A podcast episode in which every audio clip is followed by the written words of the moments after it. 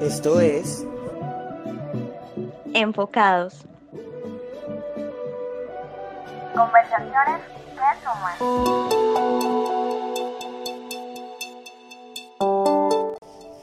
Bueno, hola, ¿cómo están? Espero que estén súper bien. Bienvenidos a Enfocados. Hoy eh, tenemos el gusto de presentarles a una persona muy especial. Nuestro invitado se llama Adrián Rincón y hoy vamos a hablar acerca de la determinación y creo que es una persona de ejemplo acerca de, de este tema que tiene mucho para contarnos. eh, un testimonio también de su vida entonces este, esperamos que sea el Señor quien hable a través de nuestras vidas y bueno Cordial saludo a todos. Eh, creo que es importante que tengamos en cuenta que la determinación es un término que se ha distorsionado, que se ha perdido, porque hoy en día se toman decisiones por emociones y no porque realmente estemos seguros. Entonces hoy vamos a ver cómo la determinación juega un papel fundamental en nosotros, pero a través de Cristo, que es quien nos ayuda a tomar determinación en las diferentes áreas de nuestra vida, ¿ok? Es importante saber a qué nos referimos con determinación. No sé qué tú crees que es la determinación. Bueno, un saludo para todos. Es importante que determinación es algo que de alguna forma nos, nos, nos impulsa a tomar decisiones importantes en la vida y que esas decisiones quedan marcadas en nuestra vida y que tienen unas consecuencias. ¿sí? Por eso muchas veces escuchamos que tenemos que ser determinados, que, ser, que nuestra decisión es ser determinantes, que siempre debemos ser seguros en todo. Entonces, en la vida sí debemos tener determinación, ante todo. ¿sí? Ahora, hay que tener mucho cuidado con cada decisión que tomamos en la vida, porque como lo dije ahora, toda decisión o todo lo que yo haga en la vida tiene una consecuencia o un resultado. Claro, sí, y pues lo que tú decías de que todo tiene una consecuencia. Hay algo muy importante que debemos tener en cuenta, no- nosotros como jóvenes tener en cuenta, también adultos, niños, los que nos están escuchando, es este, las decisiones. La importancia, yo creo que la determinación va muy unida con las decisiones. ¿Qué decisiones tomamos? ¿En qué cosas pensamos? Porque obviamente antes uno de tomar una decisión, uno lo piensa. Entonces, ¿qué cosas hay en nuestro corazón? ¿Qué cosas hay en nuestra mente que nos hacen tomar las decisiones que tomamos? Yo digo que hasta el momento en el que cada uno está en el punto que está mi papá Adrián, Jordi, Valentina, yo, este, es el resultado de mis decisiones y es, es. algo muy importante que hay que tener en cuenta.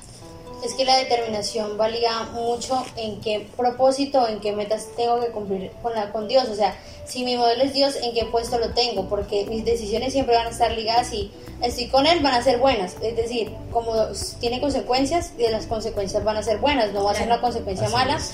Porque si no tengo presente a Dios y si tomo mis decisiones, como lo mencionó Jordi, por mis emociones, no, o sea, no estoy realmente determinado, estoy determinado por lo que venga de mí, o sea, por lo que venga de mi entorno, más no lo que diga el Señor. Como lo que pase, lo que Así venga. es. Exacto. Aquí podemos ver pues una coherencia de lo que sucede.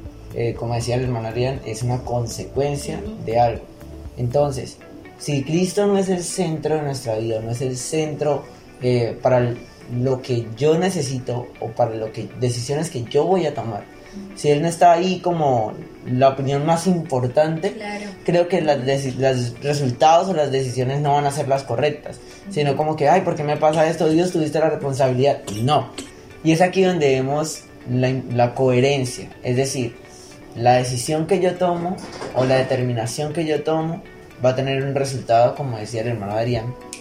Y es aquí donde vemos la importancia de que Cristo sea el centro. Si Cristo no es el centro de mi decisión, o no es la persona a la que yo le consulto antes de, Ok. entonces, ¿cómo quiero que me vaya bien o cómo quiero que la respuesta sea conforme a lo que Dios quiere? Entonces, cuando vemos un resultado que de pronto no fue hecho eh, con algo de petición al Señor, con devoción, con oración, sino por emoción, entonces vamos a ver como un resultado desastroso. Y es aquí donde muchas veces llegamos y decimos, no Dios, tú por qué no, no hiciste nada, pero realmente no, no pensamos que somos nosotros los que no tuvimos en cuenta al Señor antes de. Y esto es importante para poder tomar una determinación. Sí, yo creo que lo que justamente iba a decir lo que tú estabas diciendo, que era que muchas veces nosotros como personas a veces decimos como Dios, pero ¿por qué me pasó esto? Y muchas veces no consultamos a Dios o no miramos, o sea, muchas veces esperamos, nos quedamos esperando que digamos, digamos una voz audible nos diga esta es la respuesta, tienes que tomar esto, o que una lucecita del cielo caiga, no Una sé, señal. una señal. Y muchas veces está en la Biblia la respuesta. Muchas veces nos falta es entrar en nuestro cuarto, a orar, a pedirle al Señor que nos ayude, que nos guíe a tomar una decisión. Así es. Bueno, yo tengo una pregunta para ti, Fabi, y es este, ¿qué características debe tener una persona para tener buena determinación en el Señor? Es la responsabilidad.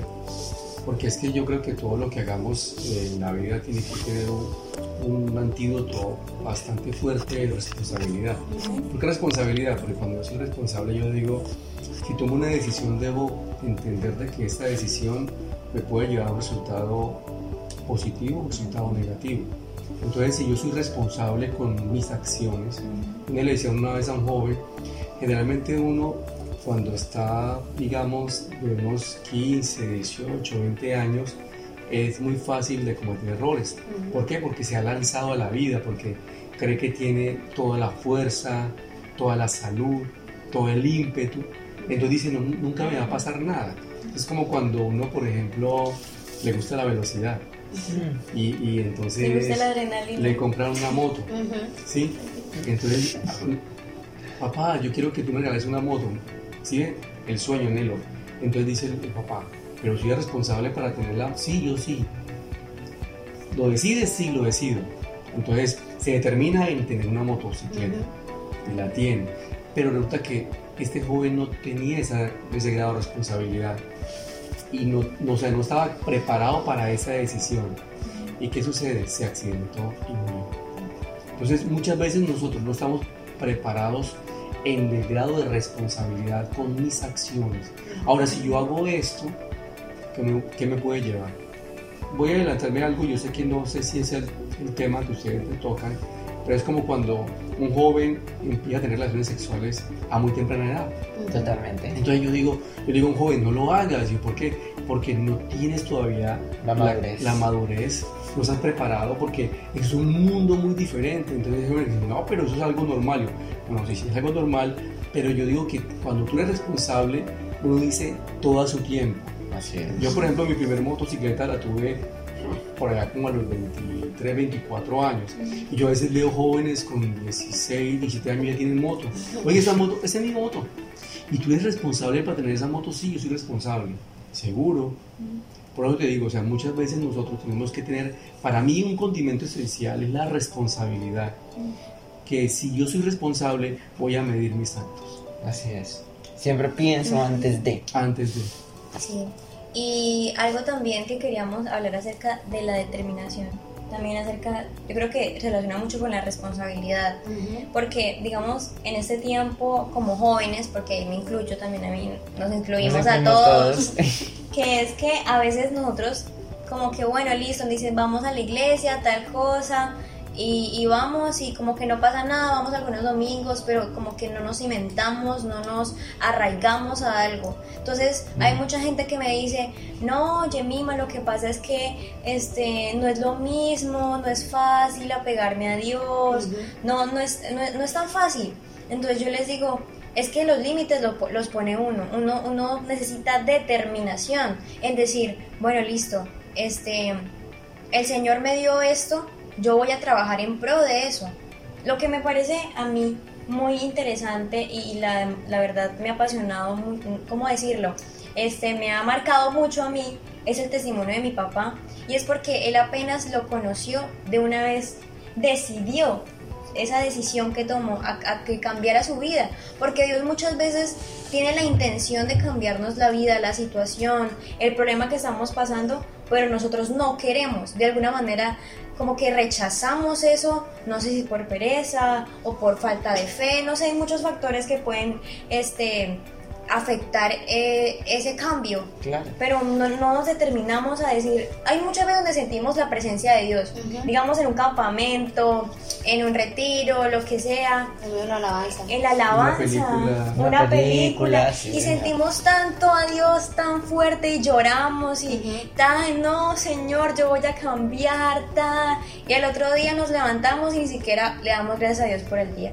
Así Es que yo siento que uno toma la decisión de decir, bueno, voy a entregar la vida al Señor, pero cuando ve que no es fácil, entonces ya la determinación se pierde, porque la Exacto. determinación tiene que estar fija cuando la fe es- quiere ser tentada, o sea, cuando la fe vaya a quebrarse por alguna situación.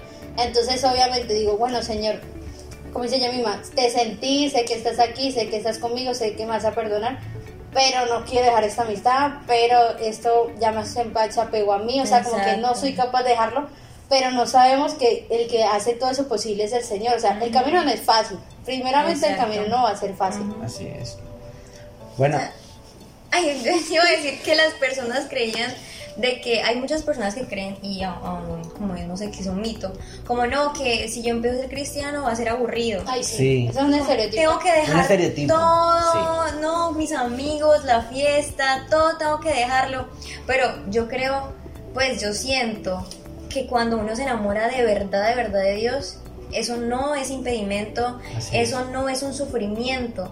Cuando uno ama, siempre pongo ese ejemplo, cuando uno ama a alguien verdaderamente, a uno no le duele dejar nada. O sea, uno obedece. uno obedece, uno quiere escuchar, uno quiere hacer, uno, no sé, viajaría como mil países para estar con esa persona que No uno el tiempo. no ve el tiempo, Los segundos, los minutos, las horas. Así es. no, no ve nada, no mide nada. Entonces yo creo que de esa misma manera debemos enamorarnos nosotros de Dios. Y sé que no es fácil, permanecer tampoco es fácil. Y por eso este, queremos escuchar hoy el testimonio de Adrián Rincón acerca de ese momento que marcó su vida. Un poco, cuéntanos un poco, papi, de ese momento. Bueno, sí, eh, escuchándolos a ustedes y, bueno, ustedes que están jóvenes, ¿sí? Eh, me acuerdo yo de, de ese, de ese tiempo donde estaba como con muchas lagunas en, en mi cabeza, ¿no? Y lo que escuchaba de Yemima diciendo de que no es fácil ser cristiano, no es fácil dejar los amigos, no es fácil dejar las, las fiestas, el baile, la discoteca, porque yo conocí todo eso.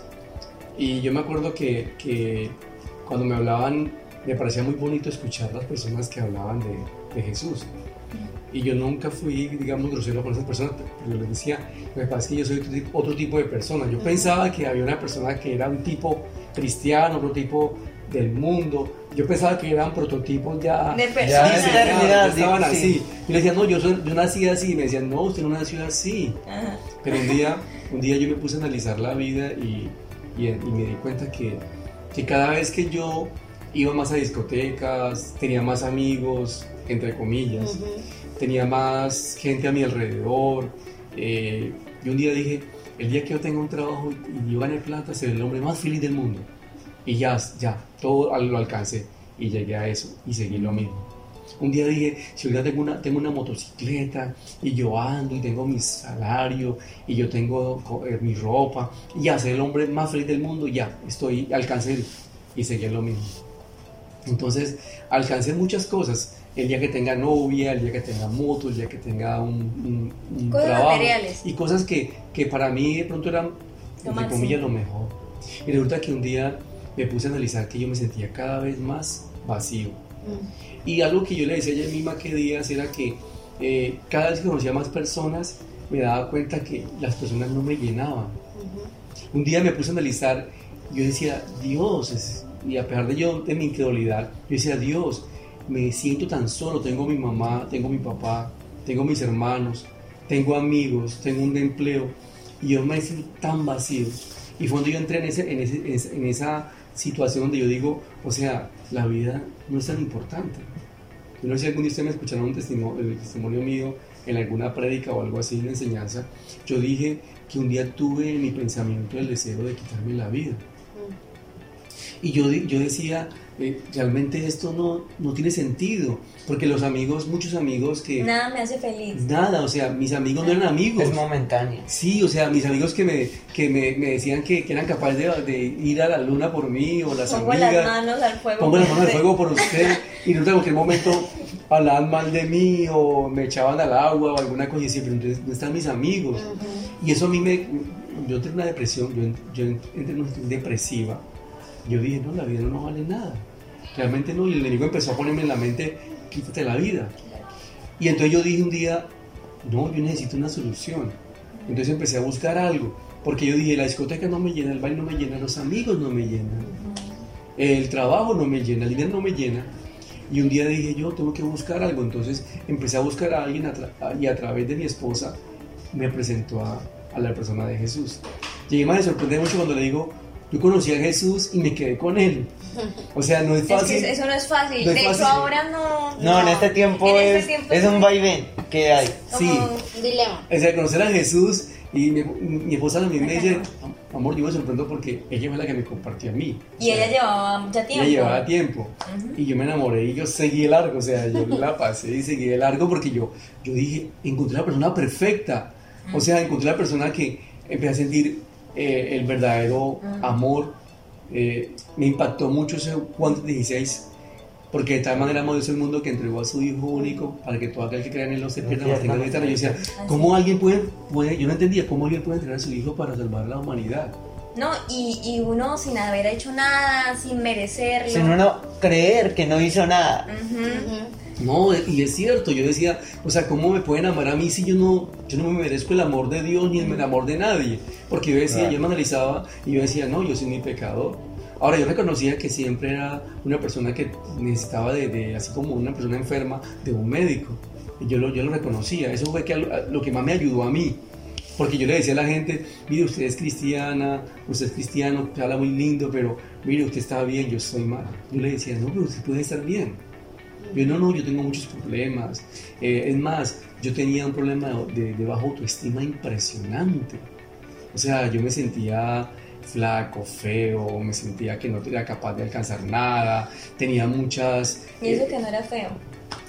Yo, me, yo me veía Se feo. veía feo. Yo me veía feo, yo me veía que eh, incapacitado de hacer muchas O cosas. sea, no se sentía digno para ser como esas personas que le hablaban de Dios. Exacto, yo no, Ah, como no, no se merece. no me merecía eso. Y decía, qué bonito usted cómo habla de bien, mire usted y cómo viste de bien y se ve bien, y no, pero conozca de Jesús también puede ayudarlo. Pero yo entré en esa situación y a través de Jesús, Él empezó a cambiar todo. Ujú. Y algo que me ayudó mucho, mucho fue, y que le ayudaría a muchos jóvenes, fue la, el tener una relación muy estrecha. O sea, yo recuerdo esos momentos, nunca los olvidaré, y yo quisiera, yo digo a, a- a mi familia, que yo siempre quiero vivir el primer amor. Amén. El primer amor es fundamental. Sí. El primer amor es el que no se debe perder jamás. Entonces yo entré en esa situación de, de que yo llegaba al trabajo y yo me encerraba en la habitación. A hablar con, con el Jesús que me abrió su corazón. Con el Jesús que me dio el amor que no lo merecía. El que me hablaba en las noches. El que abrió la Biblia y una vez me decía todas las cosas que debía hacer. Determinaciones. Empezó a darme determinación. Yo, a mí nadie me dijo, Adrián, eh, esas amistades tienen que dejarlas.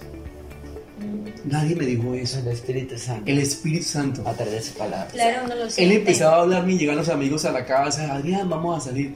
Y, eso- y- y él me hablaba, Sí, era ¿verdad? increíble, él me decía, no salgas. Así la voz, así la escuchaba en mi mente. Un día yo estaba así, yo miré, así como, como las películas, yo miré hacia arriba, Sí, me está ¿quién me habló? ¿Quién me habló? Pero era él, o sea, él me dijo, no salgas. Y yo dije, no, no salgo, pero ¿por qué? No, no les puedo explicar por- porque no me van a entender. Ujú. Pero estoy, estoy en, un, un- en un estado donde yo quiero cambiar mi vida. Yo no les explicaba nada porque yo decía, no, yo- van a decir que estoy loco. Ajá. Pero verdad, verdaderamente me empecé a volver loco por el Señor. Entonces, Amén. esa determinación de llegar, encerrarme en la habitación, Orar. hablar, orar, llorar, lloraba mucho. El primer mes yo recuerdo que, que el piso de mi habitación mantenía mojado de lágrimas. Lloraba, me volví sensible, eh, empecé a, a sentir el deseo de leer la Biblia. Yo, yo leyendo la Biblia antes decía, ¿alguien estoy leyendo la Biblia? No, o sea, no lo puedo Cambio creer. radical. Fue un cambio radical. Yo, yo me acuerdo de una canción de Marcos Witt que me encanta cuando la escuché, que dice, Señor, hazme un radical como el águila volar. O sea, yo dije, Señor, yo quiero que tú cambies mi vida. Yo empecé a decirle, yo, yo no quiero cambiar, porque lo intenté y nunca lo logré. Eso. Pero yo empecé a, fuerzas no decirle, podemos. empecé a decirle a Dios, Señor, cámbiame tú. Y esa oración es. fue tan fuerte, fue tan fuerte, Señor, cámbiame, transfórmame, hazme una persona diferente. Y me encanta ese 2 de Corintios 5, 17. Yo decía, bueno, yo tengo que vivir ese versículo. Porque de tal manera, si- dice, de tal modo, según está en una lectura, es Una letra- las las cosas viejas pasaron, aquí todas todas son hechas nuevas. nuevas. Yo digo, yo quiero que ese versículo sea viva, viva, vida en mi vida. Claro. Entonces yo empecé a, a entender de que Dios era fundamental en mi transformación. Así es. Que es importante, jóvenes, que ustedes neces- entiendan que ustedes necesitan ser transformados. Yo me determiné a decirle, Señor, cámbiame, porque yo sabía que yo no podía cambiar a mí, mismo. Yo sabía. Y empecé a, a leer la Biblia, a amar la Biblia, a amar la presencia de Dios. Yo le decía, algo que le decía a Dios todos los días es, Señor, enamórame cada día más de ti. Enamórame, que yo te busque con amor, que yo me, que yo me postre y no sea porque yo, yo me quiera sentir un religioso Ujú. como los levitas. No, yo quiero ser una persona sincera delante de ti. Amén. Ahora, yo me, yo me postraba y le decía, Señor, el que está postrado delante de ti es un pecador. Y algo muy bonito, ya le conté a Jimmy una vez, yo estaba en una, en, alrededor de una, de unas, sí, como las 5 de la tarde más o menos, y era, un- era una situación muy difícil para mí porque yo me sentía que no era digno del Señor. Mm. Y yo recuerdo que yo me postré a orar y a orar y a orar y a llorar. Y yo ese día sentí que Jesús llegó a mi habitación. Y que Él me decía, yo te amo, Adrián. Era- o sea, era tan, era tan, tan, tan, tan sincera esa, esa, esa frase que salía de su boca. Decía, Jesús, yo- Jesús me decía, yo te amo como nadie te ama. Y no importa lo que hayas hecho, porque yo me sentía tan culpable de todo mi pasado, el pecado. Y Él me decía, yo hoy borro tus pecados. Yo hoy limpio tu vida. Y eso es lo que me transformó y me determinó a seguir adelante y decirle, Señor, no permitas que nunca me aparte de ti. Yo ya llevo, creo que 22 años en los caminos de Dios. Y yo le digo al Señor, cada vez que yo, y a mi mamá pues, me conoce mucho, yo soy muy sensible, y es que yo cada vez que conozco más al Señor me doy cuenta de que bendita la hora en que yo permití que Jesús entrara a mi corazón Amén. y que Él puede transformar la vida de cualquier, de cualquier joven. No importa la situación que estén viviendo, el Señor puede lograr hasta lo imposible. Amén. es el, el, el querer. Ahí lo que decías tú, que era, tú se lo pedías a Dios. Es que solamente lo puede causar el Señor. Exacto, porque hay muchos jóvenes que creen que el deseo va a salir de ellos mismos, como el deseo de orar, el deseo de leer, como no tengo el deseo de hacerlo. Así es, hay algo fundamental. Una vez hablaba con nuestro líder juvenil Nilsson y él nos decía, nos ponía este ejemplo y pues lo quiero compartir en esta hora. Dice, si usted pone a un cerdo, bueno, lo tiene en sus manos y usted pone una mesa con los mejores manjares que hay y en otra mesa también pone desperdicio, ¿para cuál de las dos mesas se va a ir el cerdo? Desperdicio. Desperdicio, ¿Por qué? Porque esa es su naturaleza. Esa es su naturaleza. Eso mismo pasa con nosotros. Nosotros, desde el momento en que Adán y Eva eh, pecaron, pues dice la palabra que fueron destituidos de la gloria de Dios. Dice, por cuanto todos pecaron, han sido destituidos de la gloria de Dios. Pero a nosotros nos ha alcanzado su gracia. Y esa gracia es la que transforma. Solo Él puede hacer ese cambio radical en nosotros. Así Y es eso lo que, lo que hizo el hermano Adrián, es lo, que, lo único que podemos hacer. Orarle al Señor y decirle, Señor, cambia mi vida, transfórmame. Porque nosotros tenemos es como la naturaleza del cerdo. Nuestra naturaleza es querer ir a hacer lo que a Dios no le agrada. Nuestra naturaleza pecaminosa. Así es. Yo quiero comentarles algo, perdón, y eso también fue un fundamental de mi vida, esa decisión determinante, y es que eh, todos en la vida buscamos llenar un vacío. Sí. Así es. Pues, todos, Así es. todos. Eh, eh, de alguna, de, de cualquier forma, pero siempre buscamos llenar un vacío. Creo que nuestra naturaleza, o sea, nosotros nacemos con la necesidad de Dios. Yo le decía una vez a ausencia joven, le decía una vez a al joven de que Dios había hecho el hombre perfecto, Ujú. perfecto, y casi como un Dios, porque dice que fue hecho Hay imagen semejanza. pero le, le hizo, le hizo un pequeño detalle, o sea, como que le puso un, un imperfecto al, al diseño. Y ese imperfecto es la necesidad de Dios. Como ese, o sea, El punto Para débil, completar, o sea, para completar, o sea, que realmente, o sea, que lo que le hace falta a ese diseño casi que perfecto es Dios. O sea que ese diseño, por eso dice él en Juan 15, separados de mí, Nada podéis nada hacer. podéis hacer.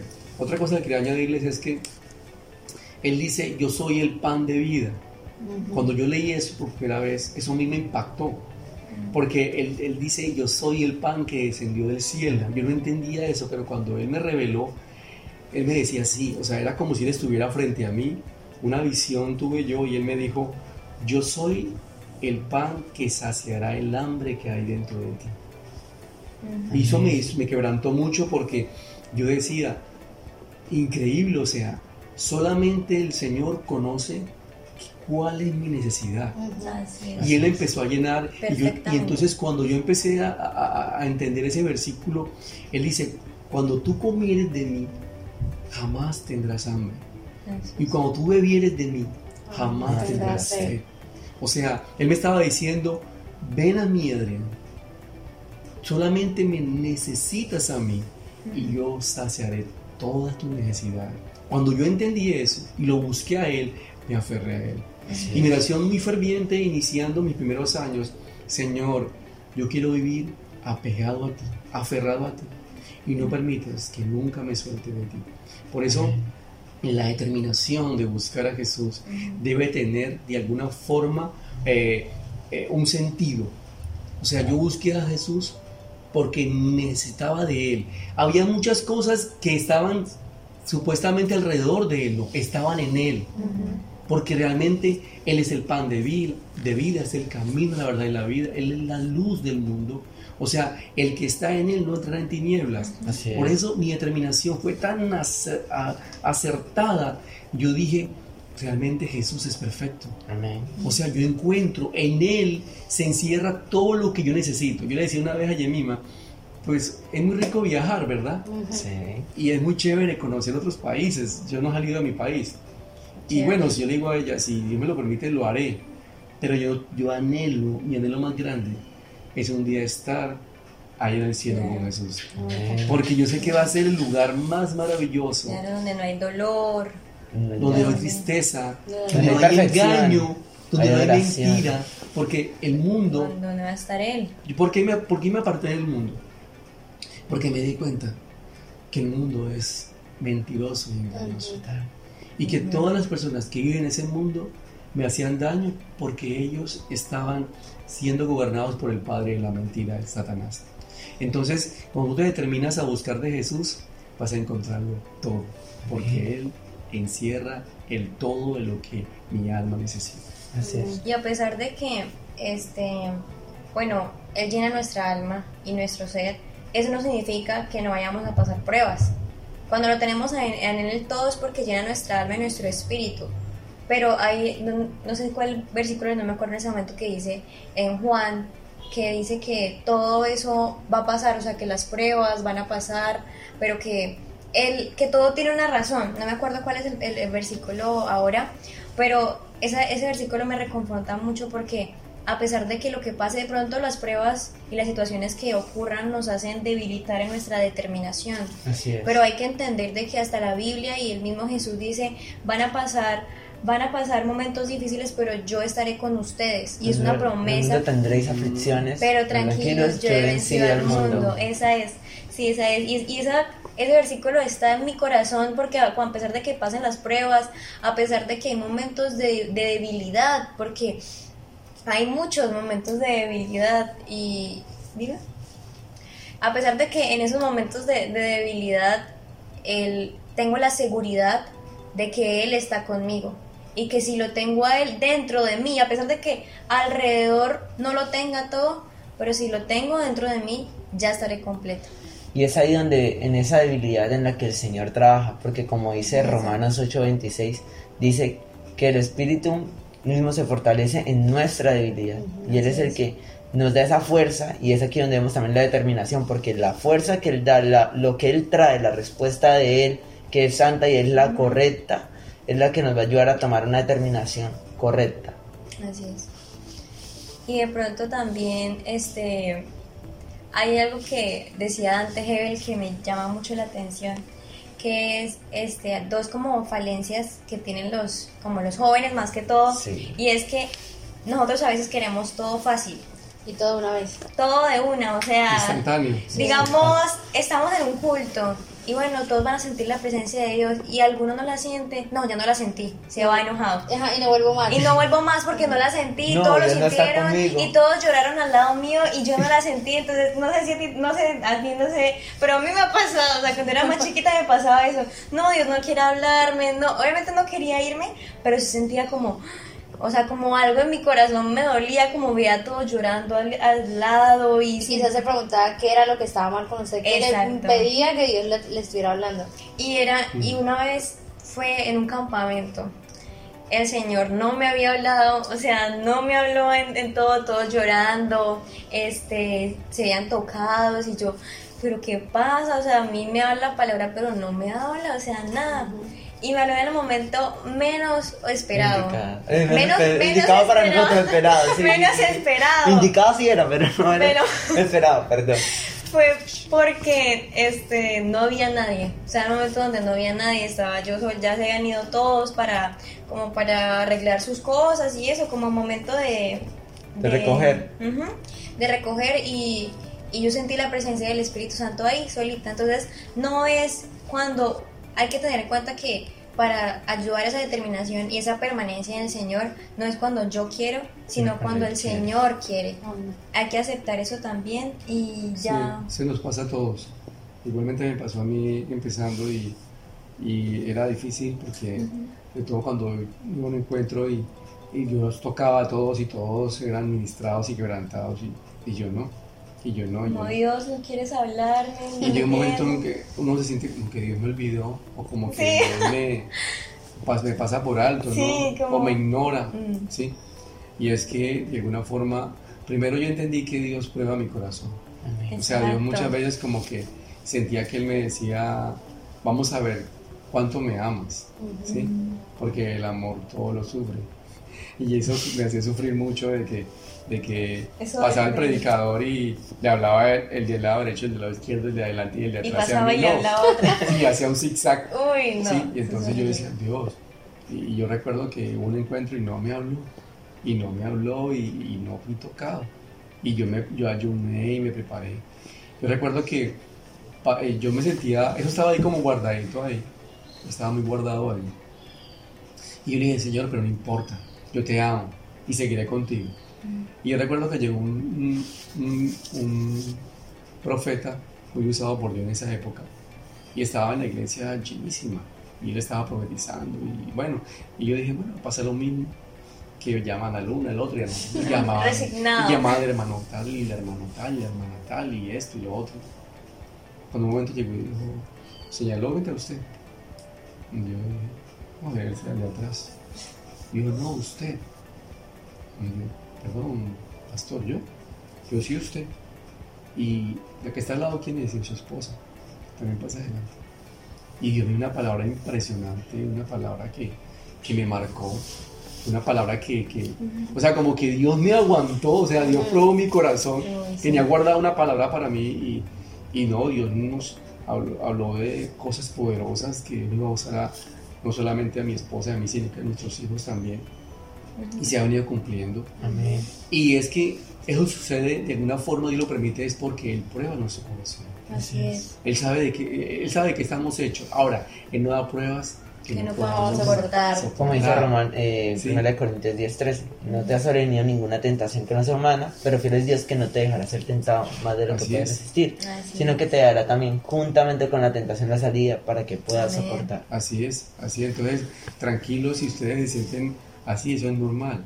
Es Amén. normal que se sientan así en algún momento, pero, pero cuando uno, como usted usted lo dijeron ahora, cuando uno ama a alguien, es capaz De de, esperar, de soportar De y, esperar. y- y Dios. esperar lo que, lo que Dios va a hacer. Ahora, lo bonito de esto es, dice Romanos 8:28, los que aman a Dios, todas las cosas les ayudan a bien. Ah. Yo siempre tengo esa- ese, ese versículo en mente. Si me pasa una cosa, Señor, por algo será. Me pasó un, un incidente con el carro, bueno, hubiera Partió sido un peor. plato. Se partió un plato, pues, algo iba a pasar peor y Dios me guardó. Sí. O sea, a los que aman a Dios, todas las cosas que nos suceden siempre tendrán un resultado positivo y de bendición para nosotros. Queda conforme al propósito, porque eso es lo que termina diciendo el versículo. Según a los que conforme a su propósito Son son, llamados. llamados. Así es. Bueno, y ya para finalizar, este, yo creo que debemos recordar es eso. Primero que todo, este, que es importante permanecer en Dios con determinación y que no, no, fa- o sea, como que no determinarnos por las emociones, sino por nuestra relación con Dios. Amén. No dejarnos llevar por eso, estar firmes y pedirle al Señor más que todo que nos dé ese deseo de buscarlo para poder permanecer. Esperamos que les haya gustado, este, que tengan un buen resto de día y que el Señor los bendiga.